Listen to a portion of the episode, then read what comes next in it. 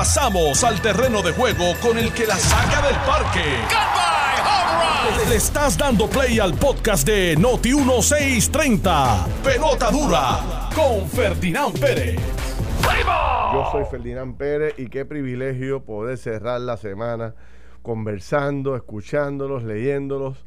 Sin duda alguna, eh, el viernes es un día importantísimo, cogerse un brequecito para disfrutar el fin de semana y cargar, dormir un poco más, eh, disfrutar un poco la familia en el fin de semana y distraerse y ver un poco de Netflix y qué sé yo qué más, leer un poco y leer un poco las redes sociales, pues siempre es bueno.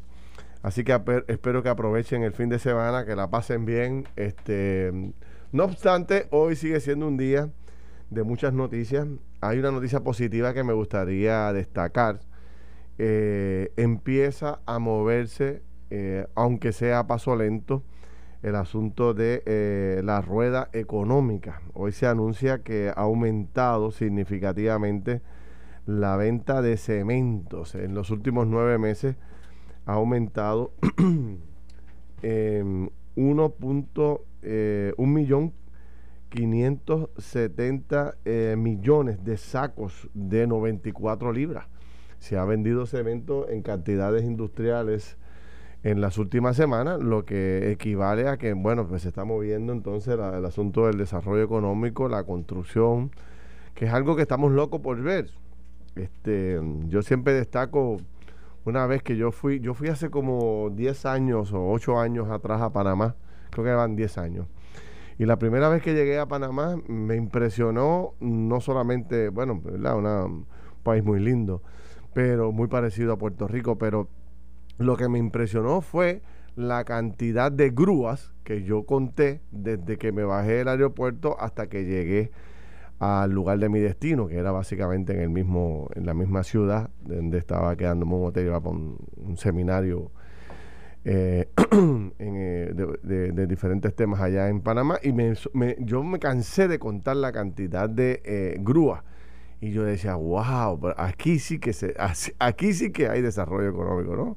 Por todas las esquinas. Y yo decía, si, en Puerto Rico hubiese la mitad, una cuarta parte de las grúas que hay por ahí, estoy hablando de las grúas estas gigantes, no las grúas de, de levantar carros, estoy hablando de las grúas de construcción estas que permiten construir condominios y edificios. Bueno, pues yo estoy ansioso por ver esas grúas en Puerto Rico, por ver todo ese movimiento de desarrollo económico. Eh, es algo que, pues, que, nos hace falta ver ya, porque nos han anunciado tantos y tantos y tantos millones de dólares que ya no queremos. Fíjese, yo, yo no sé si usted le ha pasado lo que me ha pasado a mí. Hemos cerrado el oído para el anuncio de más millones. O sea, ya, ya no, ya en la mente no se puede registrar más millones. Y entonces cada vez, ya, ya no sé si ustedes han notado también que los políticos han bajado la intensidad, ya no se escucha tanto a Jennifer González anunciando más millones y el propio gobernador, porque saben que la gente está ya bloqueando ese tema, lo que quieren ver es el desarrollo, la obra, la reconstrucción del país. Vamos a hablar de eso extensamente ahorita. Bueno, hay una nueva nominada para el Departamento de Educación, señores. Ya esta es eh, la tercera persona que de alguna forma u otra eh, se discute públicamente su nombre. Jesús González, Elba Ponte y ahora entra Magali Rivera Rivera al juego. Vamos a hablar de eso. Tercera nominada, aunque Jesús González fue de forma interina, esta es la tercera nominada en 100 días para el Departamento de Educación. Qué grave problema tenemos con ese departamento. Y ya surgen, ya surgen las reservas y los cuestionamientos sobre Magali Rivera Rivera. Vamos a ver cuál, cuál justo son esos ataques, esos señalamientos contra ella. Eh, el FEI anunció ayer en la tarde en la Oficina de Fiscal Especial Independiente que va a investigar unas alegaciones que se hacen por parte de el, fiscal general contra Raúl Maldonado por la contratación de eh, una compañía cuando él era secretario de Hacienda. Y ayer no pudimos discutir este famoso reportaje del Washington Post sobre eh, Puerto Rico, específicamente eh, las acciones tomadas por Trump para impedir que este dinero eh, llegase a Puerto Rico. En otros temas relacionados, ya yo lo había traído aquí, lo habíamos discutido Carlos y yo, el tema de la escasez de trabajos técnicos. En esta ocasión, los que trabajan en los centros de inspección, para ustedes renovar su licencia, el malvete que tiene que llevar el cajo a inspeccionar, los centros de inspección están denunciando, haciendo un llamado a que no hay mecánicos suficientes en Puerto Rico. Eso se lo dije yo hace meses a ustedes. Y viene y se va a poner peor el tema de los mecánicos y el tema de los trabajos técnicos. Así que si, si usted tiene jóvenes en la casa, hay que empezar a hablarle a los muchachos en Puerto Rico del trabajo técnico, que antes eso no se hablaba en la familia, lo que se hablaba era de conseguir pues, la famosa preparación académica en una universidad con, los trabajos. Tienes que ser maestro, tienes que tener un, bachillerato en historia, un bachillerato en filosofía y darle que estarle por ahí y están todos desempleados. Sin embargo, los trabajos técnicos no están pagando una cantidad de dinero significativa. Yo les hablé de ustedes de mecánicos diésel especializados, cobran hasta 80 mil dólares, señores. y es que no hay en Puerto Rico. Bueno, y el Papa habló ayer me imagino que Carlos lo escuchó porque eh, Carlos es un católico apostólico romano. Este, ¿ah?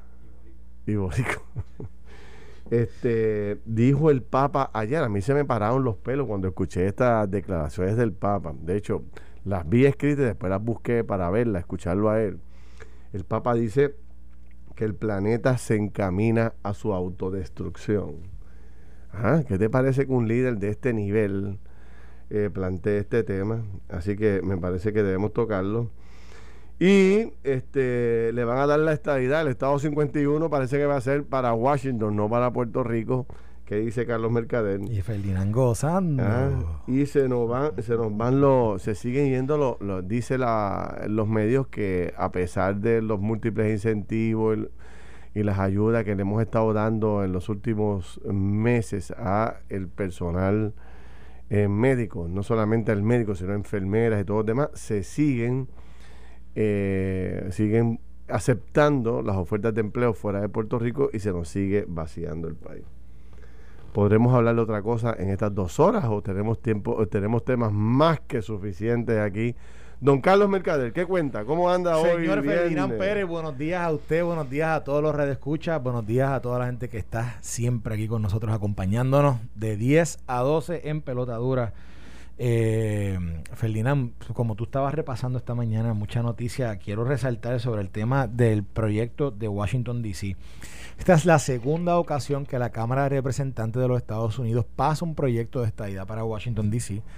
Esta vez incluso pasó con menos votos, eh, o sea, con, menos diferencia de votos, este fue 216 a 210. Lo que augura es que posiblemente este proyecto en el Senado se va eh, a dormir el sueño de los justos porque obviamente necesita 60 votos para poder pasar, para poder convertirse en ley, para que Joe Biden pueda firmar y para que Washington se pueda convertir en el próximo estado. Lo que sí es que obviamente así demuestra que en la Cámara de Representantes, por lo menos en el Partido Demócrata, hay un, hay un consenso de apoyar esto. Incluso Nidia que es estadista, pero solamente para Washington, D.C. Porque votó a favor de la estadidad para Washington, D.C. Quiere la igualdad para Washington, D.C. Pero no la quiere para Puerto Rico. Ni, ahora, la, la, yo creo que una de las sorpresas de esa votación de ayer fue que, y esto me lo señaló el buen amigo Luis Enrique Falú, que Alexandria Ocasio, ¿qué votó, Ferdinand? ¿Cómo votó? No sé. No votó. Ah, no, no quiso votar, no quiso participar de, la votación. Así que se quedó Unidad de Velázquez como la estadista para Washington DC, pero la separatista para Puerto Rico. Y entonces, este, así sucesivamente sigue, ¿verdad? Ese proceso que yo creo, eh, Ferdinand, que no va, ahora mismo no va a prosperar posiblemente en el Senado. Lo que sí va a tratar eh, Chuck Schumer, ya lo dijo ayer, Chuck Schumer es el líder de la mayoría demócrata en el Senado, dijo que iba a, preparar un proyecto y que iba a tratar de llevarlo al floor, ¿verdad? Que, hubo, que hubiese votación. Así que veremos a ver, ¿verdad?, cómo es que trabaja ahora esto en el Senado. Eh, lo que sí es que, pues nada, hay que ahora seguir trabajando acá en el, en el tema de, ¿Tú sabes que... de la estadía para Puerto Rico, porque definitivamente, ¿verdad?, hay que. Eh, deberíamos estar en, en, en, esa misma situación donde ya tuviéramos proyectos que puedan pasar una votación congresional? Tú sabes que yo de vez en cuando en la semana me levanto preguntándome cuál será el tema más importante para los puertorriqueños. Una de las cosas que yo más trato de buscar es estar en sintonía con lo que la gente quiere, porque de nada vale que yo esté aquí hablando sandeces, tú y yo, y tocando temas que la gente eh, con un simple botón cambia la estación. Y, un poco yo decía, ¿de qué querrá hablar hoy la gente eh, un viernes 23 de abril? ¿De qué querrá hablar la gente? ¿Ah? La gente está hasta la coronilla con el tema del COVID, hasta la, hasta la coronilla con el tema de que no se puede salir, de que la, maldita mascarilla que ya nos tiene. pregunta, ¿cómo, cómo podemos, podemos hablar rapidito, esto es un tema que no está en los periódicos, pero los efectos del el día después de la, de la vacuna. Para ti fueron cero, ¿verdad? Fíjate, yo me vacuné. ¿Qué día es hoy? Bien, eh, el martes yo me vacuné. O el miércoles, ya ni me acuerdo. Yo admiro tanto a la gente que dice, yo en el 1972 estuve eh, eh, en una actividad en tal sitio con fulano de tal y yo no me acuerdo lo que hice ayer. Tú sabes, esa, eh, esa Yolanda Vélez Arcelá y otra gente así que tienen esas memorias increíbles. Bueno, yo me vacuné esta semana, me puse la segunda, la de Moderna, y tanto a mi esposa como a mucha otra gente los ha tumbado, tú sabes. Sin embargo, a mí no me ha dado nada, a mí me ha dado, a mí me ha dado un efecto que debe ser debo ser de los pocos que le ha dado ese efecto. ¿Sabes cuál es el efecto que me ha dado? ¿Cuál es el efecto? No puedo dormir. Llevo dos días sin dormir. Que no puedes dormir. No puedo dormir. O sea, a, todas las demás personas que conozco los ha tumbado a nivel de que no se puede levantar de la cama y lo que hacen es dormir, dormir y dormir. Hmm. Entonces yo llevo dos días sin dormir. Y yo digo, a rayos, no me duele nada. O sea, un poco el brazo, ¿no? Me ha dolido. El brazo se pone pesado, ¿no? Eso es lo que te iba a decir. el este, brazo pesado. Sí, el, brazo. como cuando uno exactamente. Me siento estucado ahora Estucado. El brazo se pone pesado. Pero fuera de eso no me nada. ¿A ti te dio algo? Bueno, te digo, me siento el brazo pesado. Pero fuera de eso no te ha dado ni fiebre ni nada. No, no, como que. No, no. no, me toca. Sí, a mí no me ha dado nada. simplemente, hoy sigo andando con los ojos que parezco dos bolas de billar ahí. No puedo dormir. Anoche estuve ahí desvelado. Toda la noche. eso es tan malo que es eso. Mira, oye, estás rompiendo una noticia aquí ahora mismo. Que dice: FEI presentará acusación contra la exsecretaria de Justicia, Wandimar Burgos. Dice que la abogada ya fue citada al tribunal. Los fiscales especiales independientes Leticia Pavón y Miguel Colón presentarán una acusación grave contra la fugaz exsecretaria de Justicia, Wandimar Burgos Vargas. Según fuentes de noticias, también referirán a cinco funcionarios públicos a la Oficina de Ética Gubernamental pendientes de noticias, pero no en esta nota. O sea que ya mismo noticias va a hablar más sobre ello. Pero... Wandimar estaba en el grupo de referido de que se estaba eh, investigando eh, con Wanda, ¿o no? O sea, fíjate que el, el FEI, eh, bueno, ya le hemos hablado varias veces. El FEI está a ley de caramelo de anunciar el asunto de si va a radicarle eh, cargos o no a Wanda Vázquez, pero no sé si Wendimar estaba en ese grupo. Yo sé que estaba el secretario de la Gobernación, el secretario de la Familia. Eh, bueno, lo que pasa es que Wandimar, yo creo que por lo que te, acuerdas por lo que digo, no estoy seguro, hay que ver los hechos por lo que por lo que está siendo referida al FEI, pero te acuerdas que Wandimar Bulgo fue la que puso el stop al por eso al referido. Sí. y yo creo que o sea es por eso que eh, y Nidia Coto no los dijo. Te acuerdas que ella nos destacó que, una de las cosas que más eh, eh, resaltó en aquel momento para que la gente recuerde Wandimar Burgo había hecho un referido a al FEI. O perdóname, perdóname, el Departamento de Justicia en ese periodo que hubo como tres secretarios de Justicia, ahí hizo un referido al FEI donde supuestamente enviaban una información para investigar a la gobernadora Wanda Vázquez. Y Wandimar Burgo, que llegó y estuvo unos días de secretaria de Justicia interina, el día que llegó el fiscal de justicia al FEI a entregar los documentos para entrevistar a Wanda Vázquez, para investigar a Wanda Vázquez, ese mismo día, Wandimar Burgo paró la entrega del documento a pesar de que el funcionario estaba en la sala, en la recepción de la oficina del FEI. Llamó a este funcionario y dijo, no entregues los documentos, regrésalos a justicia. Y nos los dijo aquí, Nidia Coto Vive, que eso lo iban a investigar porque ahí había una especie de, no sé, de, de, de entorpecimiento a la ley para la investigación de un caso criminal. Yo, yo, yo, yo, creo que era interferencia. Interferencia indebida o. ¿Cómo se llama ese otro término que se usa de, de entorpecer el proceso legal, ¿no? Así que esto se sigue complicando. ¿Cuánta gente, o sea, cuánta gente está investigando el, FEI? Tiene que buscar un montón de fiscales porque hay un montón de casos en el FEI. No sé qué es esto. Que ayer salió la noticia de lo de, de, lo de Raúl Maldonado. Raúl Maldonado, ahora vamos a investigar a Raúl también. O sea que el está medio mundo referido ahí. el FEI tiene las manos llenas. Tiene las manos llenas y parece que vamos a estar un buen tiempo con estos temas de... De hecho, hablando de estos temas, esta mañana el periódico Nuevo Día publicó muy temprano una entrevista que le hizo a Volker, eh, que es el famoso funcionario que estábamos hablando ayer de eh, la Oficina de eh, Tecnología, donde plantea, entre otras cosas, que hablan de las planillas que radicó, las cinco planillas que se supone que se radiquen, los cinco años que tú tienes que entregar como evidencia de que eres un contribuyente fiel con el Estado, se las tienes que entregar a la oficina de confirmación y de evaluación de tu contrato.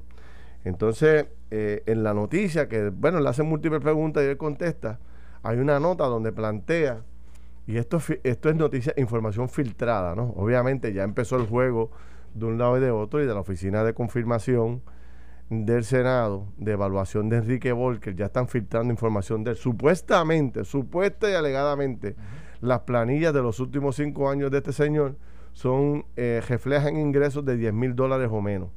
¿De quién? De Enrique Volker. O sea, yo no sé cómo va a terminar esto, pero supuesta y alegadamente ya se filtró. Parece que el que tiene las planillas de él ya las leyó y ya se las filtró a los medios de comunicación y le dijeron a los medios de comunicación, oye, por ahí viene otra cosa de Volker, y es que su radicación de planilla durante los últimos cinco años era de nada más y nada menos que de 10 mil dólares al año. ¿En serio que esta persona, estos son los únicos ingresos que generó? O sea, que tiene que haber cogido cinco años de reintegro. Yo todavía no entiendo cómo fue que él no presentó una, una o no pidió una opinión ética antes de contratar a la persona de contrato. Eso es lo único que yo todavía no entiendo. Yo pienso que él debió haber pedido eso. Lo dije ayer, lo, dijo, lo digo hoy de nuevo, se lo digo de nuevo a todos los amigos, a los que le gusta y a los que no. Que eso, que lo correcto en el caso de la contratación de él con, con este Juan Aguilar, que los, que, que, oye, que en todas las redes aparece como una persona que trabajaba dentro de la misma organización de él independientemente si él dice que fue para una propuesta de turismo, fue para otra cosa, pero aparecía, aparecía en su página web, aparecía también en, en de lo que nos enviaron era también información sobre sites que hablan sobre información de las personas que componen las compañías, aparecía él. Así que lo correcto hubiese sido para siempre estar ¿verdad? con la precaución, con el rigor que requiere la posición y las decisiones que se toman en esa posición debió haber pedido una, eh, hecho una consulta ética. Eso no va a terminar ahí, vamos a ver cómo termina finalmente, pero eso viene más información sobre el particular, ya veremos. Me dicen que el tema era obstrucción a la justicia, gracias a Iván Torres que me dio el tema correcto que estábamos buscando ahorita. Y me dice Mónica Agustini, me dice que no soy el único que la vacuna le ha dado insomnio, que ella lleva cerca de dos semanas. Anda. Ya, rayo, dos semanas sin dormir bien, no, puede ser. Mira que yo siempre me he caracterizado que duermo como un lirón. Podrían ser esos los efectos secundarios en mi... No, no quiero, por favor. Eso sí que no la... Prefiero otra que esa, ¿no? Este... Bueno, vamos a ver. Mira, eh, ¿quieres tocar el tema de la designada a educación? Que se ha formado. Tocarlo, tocarlo. Lo se ha formado. vamos a hablar un momento rapidito de los de los side effects porque sería bueno que la gente nos escriba cuáles han sido. O sea, hemos escuchado, yo he escuchado a gente que me dice, mira, la segunda vacuna me tumbó, se me noqueó, estuve bueno, ayer estaba hablando con alguien que me dijo que un pariente de él estuvo tres días de cama. Tres días de cama. Más sin embargo, de nuevo, está, está el caso de Ferdinand Pérez, que Ferdinand Pérez tiene, tiene visos de, de Capitán América y, y, lo, que le ha pasado es que le ha dado más energía. No duerme, ahora tiene más tiempo para hacer ejercicio, tiene más tiempo para... para sí, todo el mundo me pregunta, todo el mundo me pregunta, sí, sí, fíjate, esta mañana, porque entonces me vino a dar sueño, ya tú sabes, y como siempre pasa cuando te da el insomnio, te viene a dar sueño a las 5 o a las 6 de la mañana. Entonces, a esa hora que es que yo me levanto, pues entonces estaba con una pelota de sueño brutal y me tuve que acostar a dormir y, dormí un par de horas más, pero estuve muchísimas horas despierto. Y después, después que estuve todo ese momento despierto, dije, me pude haber puesto a hacer ejercicio y mataba el tiempo. Pero, eso es bueno eh, para meditar, eso es bueno para meditar. pero, pero eh, sin duda alguna, mucha gente está destacando que tiene efectos que se ponen más débiles, otros plantean que se le han caído el pelo. Yo como que estoy sintiendo eh, algo weird, no sé lo que es, pero... Ah, ah, eh, tú, tú sientes el cuerpo medio raro, así no, no te puedo decir, no, no estoy noqueado, tengo obviamente, estoy estucado del brazo izquierdo, pero pero hay algo raro, hay algo raro, no sé sí, lo que Sí, sí, eh, yo, la gente me pregunta, ¿cómo te sientes? Mm, me siento bien, pero estoy raro, mi cuerpo, el cuerpo, y me imagino que es el el anticuerpo este ahí batallando y creando qué sé yo no sé lo que está haciendo ahí, hay algún médico que hay algún médico que conozca esto que nosotros que nos quiera llamar y explicar esto que estamos sintiendo ¿Ah? mente más esta que tú sentiste en la segunda te tumbó Nada. Nada. Ah, entonces mírate este. Ah, me dijeron esto, me dijeron e-, esto. me lo dijo alguien, me lo, me dijo que te lo dijera. Ya sé por dónde viene, dale. Me lo dijo Lili de Voces. ya sé por dónde viene, dime. Me dijo, mira, dile a Ferdinand que si no ha sentido nada, es porque las personas que son mayores, los efectos secundarios son menores. Así que tú prepárate que tú te vas a chocar, pero Felina no, se va a estar pariciando todo el día, olvídate. Eso me lo o sea, los mayores, de 40, los mayores de 40 van a tener ese problema. okay. No, fíjate, varias personas me lo han dicho que a las personas mayores la segunda no les ocasiona nada. De hecho, a mi padre y a mi madre, que yo me preocupé por mi madre porque todo el mundo se los tumbaba. Yo, yo dije, a mami le da muy duro esto, bendito. Este, la va a tumbar allí en la cama un rato. Sin embargo, ella como Coco y mi papá también, y yo igual.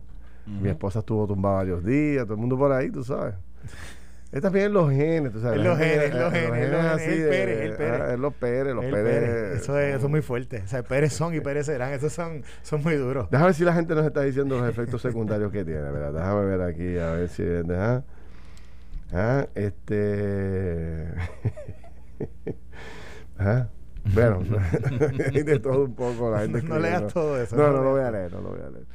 Bueno, este, tenemos que hacer pausar brevemente, pero cuando regrese de la pausa rápido, vamos a, conversar sobre el nombramiento que ha hecho el, eh, el gobernador de Puerto Rico. Mira, aquí me hizo un pana que dice... Eh, la Secretaría de Educación. Trabajó un bufete de abogados. Me dijo, Carlos, el bufete completo estuvo fuera del, el día después de la segunda dosis y una compañera estuvo fuera tres días. Ah, son unos flojos, no hay un Pérez ahí. Si es un no, esos no son Pérez, esos son otros amigos de Pérez, no son. Seguro, los Pérez son indestructibles. Estás escuchando el podcast de Pelota Dura, en Noti1 con Ferdinand Pérez. Amigos, regresamos aquí a Jugando Pelota Dura. Son las 10 y 31 de la mañana. Hoy es viernes 23 de abril y está todo el mundo loco por cogerla eh, libre, por salirle a trabajar eh, qué ir a hacer la gente este fin de semana. Algunos plantean que la cosa está mejorando. Escuchaba gente decir esta mañana que los números están bajando, que está todo bien, que todo está corriendo mucho mejor. Pero sin embargo, los números que postea hoy el Departamento de Salud no son nada alentadores. Son 800 y pico de casos positivos, más los demás casos estos no confirmados, pero probables y todas esas cosas. Sobra, suman los 2000 casos, este, ocho muertes y por ahí para abajo este, el tema de las hospitalizaciones más o menos se ha mantenido en 550 y pico de personas. Pero no es para bajar la guardia, la cosa está apretada. Yo espero que este fin de semana la gente un poco se controle un poco sobre el tema, ¿no? Mira, yo, yo en esto lo pienso, es como, es como cuando pasó el huracán. Eh, en un momento dado llegamos a 60%. Yo me acuerdo cuando estábamos en la administración, llegamos a 60% de, de de recuperación en el tema de que la gente pudiera volver a tener la energía eléctrica. Pero todavía hay un 40% que no tenía. Entonces, tratábamos de infructuosamente decir, no, pero es que tenemos 60% nuevo, o sea, ya hay 60%. Pero hay un 40% que no tenía. Y mientras ese 40% no tenía, eso había que reconocerlo y había que trabajar con ellos. Y esa era, esa era la prioridad. Entonces, ¿qué pasa? En el tema del COVID, yo pienso que, sí, yo creo que es bueno hablar de, los hablar de, hablar de, de cómo se va paliando la situación, de cómo se va trabajando, de cómo números bajan, pero no se puede negar la situación. O sea, no se puede decir, no, no, eso está resuelto ya. No está resuelto ya. No está resuelto ya. Y tú sabes que aquí nosotros hemos sido eh, bien vocales en decir que las medidas que hay que tomar, al final del día la responsabilidad siempre recae en quién? En nosotros, en cada uno de nosotros, ¿verdad? en, la población, pero Pero, y, y que hemos entendido que en momentos particulares que el gobierno no tiene que tomar medidas más drásticas de las que ya ha tomado. Pero querer cambiar la noticia cuando la realidad es una, ¿verdad? Pues no creo que sea lo correcto. Yo creo que lo correcto es entender lo que está pasando, mirarlo y siempre estar alerta con ello, mencionarlo y decir, vamos, ¿verdad? Tenemos que seguir combatiendo esto. Porque de lo contrario es como que querer decir, como si ya, ah, ya yo tomé la medida, ya, ya, eso, no, ya eso no es un issue. Yo, de verdad la gente piensa que el COVID dejó de ser un issue. O de verdad, o que ya, o que ya no, o que el que el que haya una reducción en 20 casos, 30 casos, 100 casos, no sé el número de casos, estaba leyendo ahorita que creo que había una reducción como de 20 o 30 casos de, en, en el tema de los hospitales. Pero eso realmente lo resolvió. No, está haciendo, se están haciendo las cosas bien, muy bien. Vamos a continuar. Vamos a seguir adelante y vamos a seguir eh, dándole seguimiento a esto. No seamos alarmistas, pero seamos realistas con lo que estamos viviendo y, buscando que podamos siempre estar mejor de lo que, de lo que estamos hoy. que mañana sea mejor de lo que estamos hoy. Estoy de acuerdo. Bueno, eh, tres días después de la lucha que se está dando entre el Senado de Puerto Rico y la Fortaleza por eh, la jefatura del Departamento de Educación, hoy eh, Pierre Luisi, o ayer Pierre Luisi, hace el anuncio de que está nominando eh, a una nueva figura para el departamento que se llama Magali Rivera Rivera. Eh, dice la nota periodística que la, señora Rivera Rivera tiene más de 30 años de experiencia en el área educativa y, destaca, ¿verdad?, un resumen muy competente de la señora del trabajo que ha hecho en el Departamento de Educación por tantos años. Pero ya el Senado de Puerto Rico volvió a levantar bandera contra eh, esta nueva designación por decir o plantear que la persona está demasiado vinculada a la política partista en Puerto Rico. La señora Magali Rivera es la portavoz del Partido Nuevo Progresista en la Asamblea Municipal de Bayamón. Este, y entonces pues ya Dalmao levanta bandera y se le une al otro planteamiento tienes a Héctor Joaquín, que es el comisionado electoral del PNP de subsecretario, y ahora nombra a la portavoz, la portavoz del PNP en Bayamón a la secretaría. Y yo, déjame decirte cómo me siento. Yo, este, a mí no me molesta la designación de, de Rivera Rivera. Y preferiría que la confirmaran.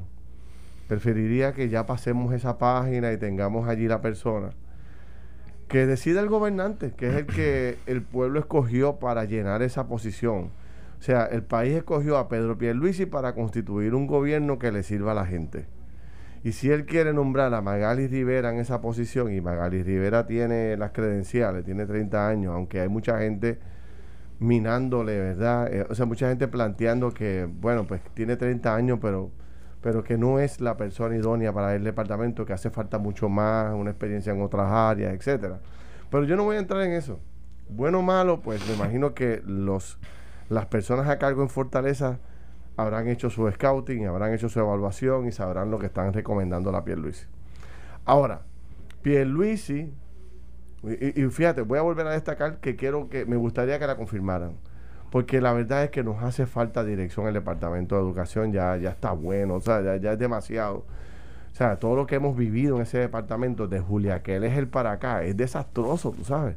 Acusaciones, este, colgadas de, nominaciones, guerras, este, nombramientos a free for all. periodos sin clases. Periodos sin clases, escuelas destruidas. Grados regalados, grados, o sea, están pasando de grado. Pues yo creo que, mira, vamos a pasar la página y vamos a darle una oportunidad al gobernante para que esta persona que ha seleccionado, pues arranque el proceso. Oye, que tire para adelante, mano, que ponga la, la, la, educación. Que tire, que tire, que tire, que tire, que tire para adelante. Que tire para adelante Pero debo destacar que eh, Pierluisi ya tiene un, una, un demérito en, una de sus, en uno de sus compromisos con Puerto Rico. Porque fíjate que yo, yo recuerdo los debates. Porque eh, en los debates para la gobernación, casi siempre cuando entramos al tema de educación, están, eh, eh, considerablemente destacados al tema de la politización que hay dentro del Departamento de Educación. Entonces tú escuchas a todos los candidatos diciendo hay que despolitizar, hay que limpiar la casa, hay que poner gente profesional allí. Puerto Rico tiene gente competente para poder hacer el trabajo. Entonces, Pierluisi se olvidó de esa promesa que le hizo a Puerto Rico. Y es la primera vez en la historia que vamos a tener al comisionado electoral del PNP de segundo y a la portavoz del PNP en la Asamblea Municipal de Bayamón de primero en el Departamento de Educación. Yo no estoy diciendo que sean malos, probablemente eh, quizás hasta hagan mejor trabajo que, los que los profesionales dedicados al tema de la educación, porque tienen un juego de pie que no tienen los otros. Pero ese no fue el compromiso. Ese no fue la promesa que se le hizo al país. La promesa que se le hizo al país era, y sobre todo después de lo que pasó con Julia Keller, era despolitizar, era poner gente allí que pudiera cumplir y sacar a los cabilderos de los pasillos del Departamento de Educación. ¿Y qué pasó? No solamente no se cumplió, se hizo todo lo contrario a lo que se le prometió al país. Pero dejando eso a un lado, ¿verdad? Que es, una, que, es un, que es un problema con el cual Pierluisi tendrá que bregar en los próximos años y que se lo van a sacar de cara a una posible reelección y a una candidatura futura, ¿verdad? De su palabra versus lo que hizo. Yo preferiría que nombraran a esta mujer ya le dieran el visto bueno. Que la confirmaran. Que, la confirmaran y que pasáramos la página y pudiéramos ver movimiento en el bullpen. Es peor la inacción, es peor eh, dejar a Céfalo el Departamento de Educación que las consecuencias que pueda traer nombrar a una persona que tenga eh, ramificaciones con la política. Que no es el primero, ni tampoco lo será el último que debimos haber aprovechado la coyuntura histórica en la que vivimos con un gobierno compartido para nombrar a una persona distinta, yo creo que sí. Que debimos aprovechar la oportunidad para cumplir con la palabra empeñada, creo que sí. Y Perlicis de ahora en adelante en cada esquina se lo van a recordar. Usted prometió esto y falló. Pero él, sabe el costo. Él tiene que haber medido el costo. Él sabe lo que dijo públicamente. Él sabe lo que dijo en los debates. Él sabe lo que dijo en Juan de Potadura, en las entrevistas en todos lados pues, tendrá que cargar con esa y, tendrá que buscar una contestación a esa promesa incumplida. Pero prefiero que nombren ya a una persona y que salgamos de esta agonía que tiene el Departamento de Educación y podamos poner a alguien por un cuatrenio entero a, dirigir el país. No sé cómo tú lo ves. Mira, no hay duda de que el saque se ve que, que ella, ¿verdad? Que es una persona activista en el mundo político eh, y, del, y, y en el análisis, pues lamentablemente eso es parte del análisis, hay que hacerlo. Yo quisiera que, no, que eso no fuera parte del análisis. Ahora, ah, se presenta a una persona eh, que no la conozco, no sé si tú la conocías antes, pero tiene un resumen que parece impecable. Tiene un resumen. Mira, no la conozco, no la conozco. O sea, tú lo leíste por encima, ¿verdad? Lo leíste yo. destaco que cuenta con un doctorado en administración escolar, dos maestrías en educación, que incluyen una especialidad en administración y supervisión. Mira esto, mira los puestos que ella eh, ha ocupado en el departamento de educación fue maestra de español, fue directora de escuela, fue superintendente auxiliar, fue superintendente estatal, fue superintendente de escuela federal y fue directora regional. estuvo 30 años en el Departamento de Educación y se retiró en el 2018. Y ahora se hace disponible. Pues mira, yo creo que hay que dar la oportunidad, como tú dices, yo creo que hay que dar la oportunidad a que demuestre. Eh, el hecho de que sea político no creo que sea eh, que la de que la deba descalificar. yo creo que es parte del análisis, es parte, es parte porque vamos, eso, su última posición pública, ¿cuál es? La de portavoz de la Asamblea la portavoz del PNP de la Asamblea Legislativa en Bayamón. Pues eso está ahí, eso es parte también de su resumen. Y sin duda tú señalas la parte de, el hecho de que hay que despolitizar ese departamento. es una promesa. Es una promesa. Yo, ella lleva 30 años en el departamento. Yo creo que ella conoce lo bueno y lo malo del departamento. Yo creo que tiene la oportunidad de demostrar qué cambios se pueden hacer y particularmente en el mismo en el mismo tema político. Yo creo que creo que pues, como conoce porque fíjate una cosa del Vaponte. Y esto también esto es, esto es hablando y opinando y analizando en base a lo que nosotros pudimos ver, no lo que estaba pasando internamente, pues no, no estábamos allí. Pero parecía que el Vaponte desconocía el mundo político. Sí. No tenía juego de pie, no sabía cómo manejar bien con la gente que estaba interna, interna, la gente que lo llamaba, que no llamaba, la gente de la legislatura, etcétera. Y yo creo que eso, al final del día, fue un talón de Aquiles para ella fue, fue tan mal juego político el de ella que, hasta, hasta la organización que ella presidía la dejó sola. La dejó sola. Fue tan mal juego político, tan mala estrategia de cómo ella lo manejó, que hasta, hasta lo que ella presidió hasta el día antes de ser nombrada, Increíble. La dejó sola. Increíble. La dejó sola. La Asociación de Maestros. Y, y yo creo que el gobernador en ese intento ¿verdad? Dijo, yo Perdóname, que yo decía que si hubiese sido Aida Díaz, eh, la asociación hubiese estado de pecho hasta el final defendiendo a doña Aida. Sí, pero Aida Díaz no hubiese aceptado un nombramiento de alguien. No, yo sé, pero si hubiese sido, o sea, eh, porque esa sí que es política. Pero esa, esa por eso, es política. de un respeto dentro de la institución que estoy seguro que, que, nadie se hubiese Pero Aida Díaz, Aida Díaz en muchas ocasiones también demostró su política. la tiraron a Mondongo allí, Su, su, su, sus, sus inclinaciones políticas, por no decir, ella muchas veces lo demostró. Eh, y en el caso quizás del Vaponte no las conocíamos tampoco, pero y quizás el gobernador apostó a eso. Pero apostó a eso y en un proceso que se ha dilatado tanto, por eso es confirmación, que yo te decía a ti, mi análisis es que mientras tú, tú le preguntaba a Alejandro esto en el programa, ¿cuál es el qué, problema de, operación, de, de, ejecución crea no, no ser confirmado? Y Alejandro te decía, bueno, mira, en realidad ninguno. Al contrario, yo trabajo más duro. Él decía. Pero en el tiempo que va pasando, ya la nominada posiblemente comenzó a recibir llamadas de legisladores que decían, oye, mira, yo, yo estoy evaluando aquí tu caso, que se llama. Oye, tengo aquí a, a, a, Chu, a Chu Ramírez, que, tiene una posición, yo no sé dónde, necesito que me lo ayude. Ah, sí, sí, también. Y momento viene el otro, oye, no hiciste nada con Chu Ramírez. Y momento viene el otro. No, mira, y daba el espacio a que el proceso se manchara de lo que nosotros no queremos ver estos procesos, que son de dame, de, dando y dando pajarito volando, de yo te doy, de negociación, cuando aquí la negociación para mí, en el Departamento de Educación, Ferdinand, aquí esto, esto tiene que ser bien claro. Señor, o sea, en este caso, señora secretaria asignada, ¿cuál es su plan para el Departamento de Educación? Dígame los próximos 30 días cómo son. Dígame los próximos 60 días cómo son. Dígame los próximos 120 días cómo son.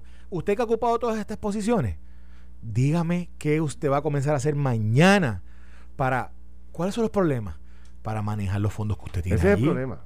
Pero, pero precisamente ese es el problema, a mi juicio. Porque la presión, la necesidad, la urgencia es tan grande que mira lo que tú estás pidiendo. Yo quiero ver mañana el plan. Bueno, y yo también lo quiero ver. Y no es el. Perdóname, y el país entero lo quiere ver. Porque ya es demasiado. Es demasiado. es demasiado. Este, eh, eh, acéfalo con el tema más importante de Puerto Rico. Pero fíjate lo que pasa. La señora lleva tres o cuatro años retirada. Lleva tres años. Tres años, desconectada del departamento. Ya se bueno, tuvo 30 años en ese departamento. Por eso, ella se jubiló, está retirada. Ella estaba ya en la Asamblea Municipal y está en su vida muy. Bueno, privada. privada persona. haber trabajado tanto, derecho tiene, ¿verdad? Seguro. De su jubilación. O sea, que ella no estaba preparada para esto. Esta mujer tiene que empezar ahora a sentarse con, con a buscar a todos los ayudantes y, bueno, meterse allí al departamento y explorar que tenía doña Elba, que tenía el otro, empezar a construir otro plan, que es lo que yo te planteo. Mi crítica consistente al cambia-cambia que tiene el gobierno de Puerto Rico en las múltiples posiciones importantes en energía eléctrica, en educación, que llamamos por 12 o 13 secretarios de educación, es ese. Es que el que viene nuevo coge el plan del que acaba de salir o sea, ¿tú crees que algo de lo que dejó el Vaponte se va a continuar allí? Eso va para el zafacón, brother. Bueno, bueno. Eso va para el Si dejó algo. Si, dejó, algo, porque tú recuerdas, o sea, para mí, lo que define la secretaría eh, temporera de Elba Ponte es la pregunta que le hizo a Marieli González junto con, con Howe, la de, con Gretchen Howe, la de la, la, senadora de de Calley, de Guayama, de Guayama. De Guayama, del área de Guayama Calley, cuando le preguntaron cuál es su plan para, para las Escuelas del Sur. ¿Y qué dijo ella? Ah, yo tengo un plan, yo se los enseño luego. Pero es que, Carlos, un plan. Pero es que, pero es que un plan. Pero es que a eso yo voy. Plan, coge meses no, de trabajo. No, Felina, no, no, no, tú sabes, no, no estás, equivo estás equivocado. O sea, estás Hacer equivocado. un plan para la construcción del departamento de educación. Oye, pero espérate. Tiene que coger tiempo. Tú no hacer eso de la noche a la mañana. No hay duda. para adelante, pues estás inventando allí. No hay duda. Y yo no quiero que invente. Pero yo quiero que entienda cuál es la prioridad con la que tiene que trabajar. Ah, que, Porque de nuevo, si la secretaria le preguntan del sur en la semana que viene o la próxima semana cuando la interpelen ahí en el Senado una vista de confirmación y dice, bueno, todavía no he tenido el tiempo. ¿Cómo? Pero ¿y el tiempo que va pasando? Mira, ya hoy es abril 23, viernes abril 23. Eso quiere decir ya la semana que viene es mayo. Esto es mayo ya la semana que viene. ¿Qué nos queda? Mayo, junio, julio y agosto empieza el semestre. Tenemos tres meses. Y tú, me, y tú me dices a mí que no tienes una solución para los niños de Guánica. o que no la vas a tener o que no está encaminada o que no está trabajando con las diferentes agencias, oye, ahora a Magali le toca un súper trabajo de ponerse al día con cómo está el departamento, pero yo no quisiera escuchar a Magali de aquí a una semana, de aquí a dos semanas, cuando sea que le toque hablar públicamente sobre qué es lo que ella aspira como secretaria. Yo no quisiera decir, no, yo estoy trabajando con ese plan, porque, porque evidentemente los niños no están para seguir esperando un plan. Los niños están para que para que para ya. que ya se actúe. Y si aquí no se entiende, Ferdinand. ¿Tú no viste, lo que planteaba la mamá que nos llamó ayer? Beatriz. Beatriz, que nos decía precisamente el daño psicológico que se le está eh, ocasionando a los niños que están encerrados. El señor que nos llama, que nos dice que el nieto ya le falta respeto a su abuela en algunos momentos durante el día porque está ya cansado, está encerrado. O sea, que hay que tomar medidas urgentes para atender el tema de la educación. Y a mi punto, Ferdinand, a mi punto, a lo que te quiero establecer, y con esto quizás cierro el análisis de esto, es que a veces se nos olvida a veces se le olvida a los legisladores, a veces se le olvida al Ejecutivo, que dije lo que estamos hablando cuando hablamos del Departamento de Educación, estamos hablando de los niños de Puerto Rico. Y estamos hablando que lo que tú haces hoy impacta el mañana del, Puerto Rico que tú y yo vivimos hoy y que queremos seguir viviendo y que, que también queremos que nuestras futuras generaciones sigan viviendo.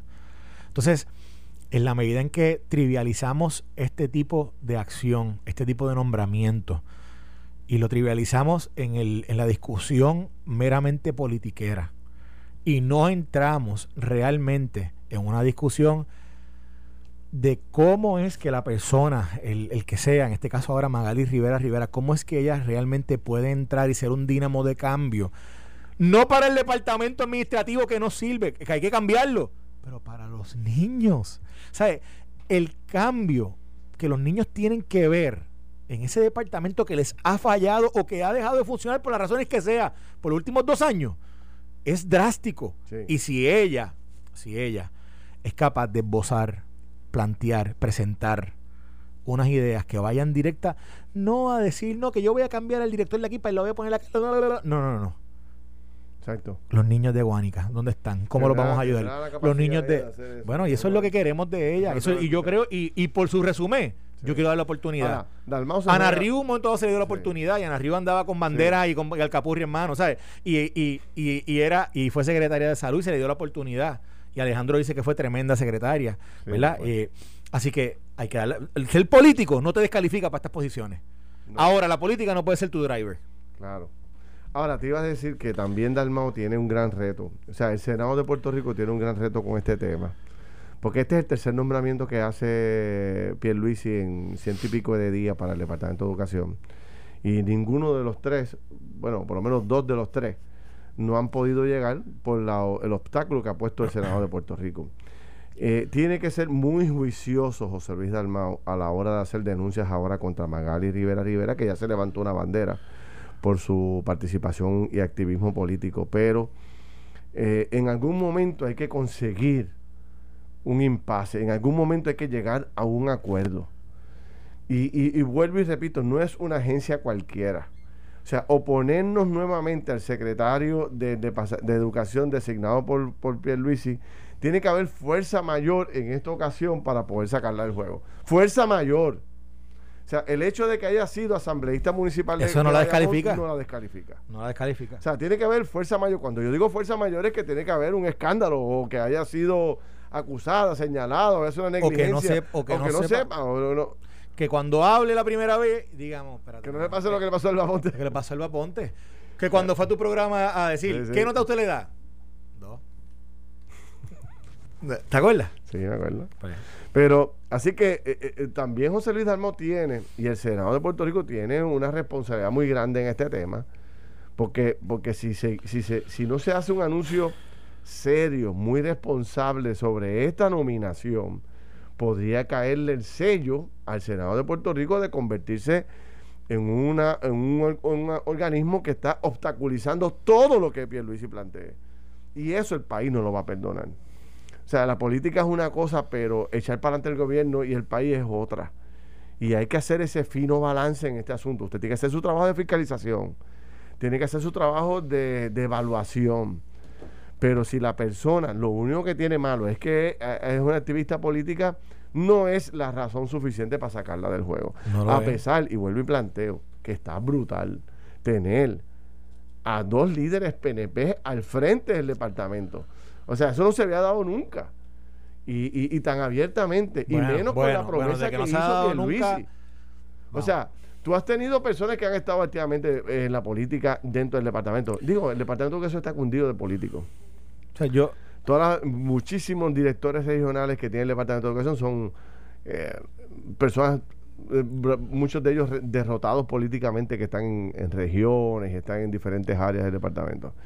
Y no hay nada malo con eso. El punto es, tan difícil es para Puerto Rico poder escoger un gran educador que goce de la simpatía de todos los sectores de la población. Un expresidente, un presidente de una universidad. Lo hemos tenido antes.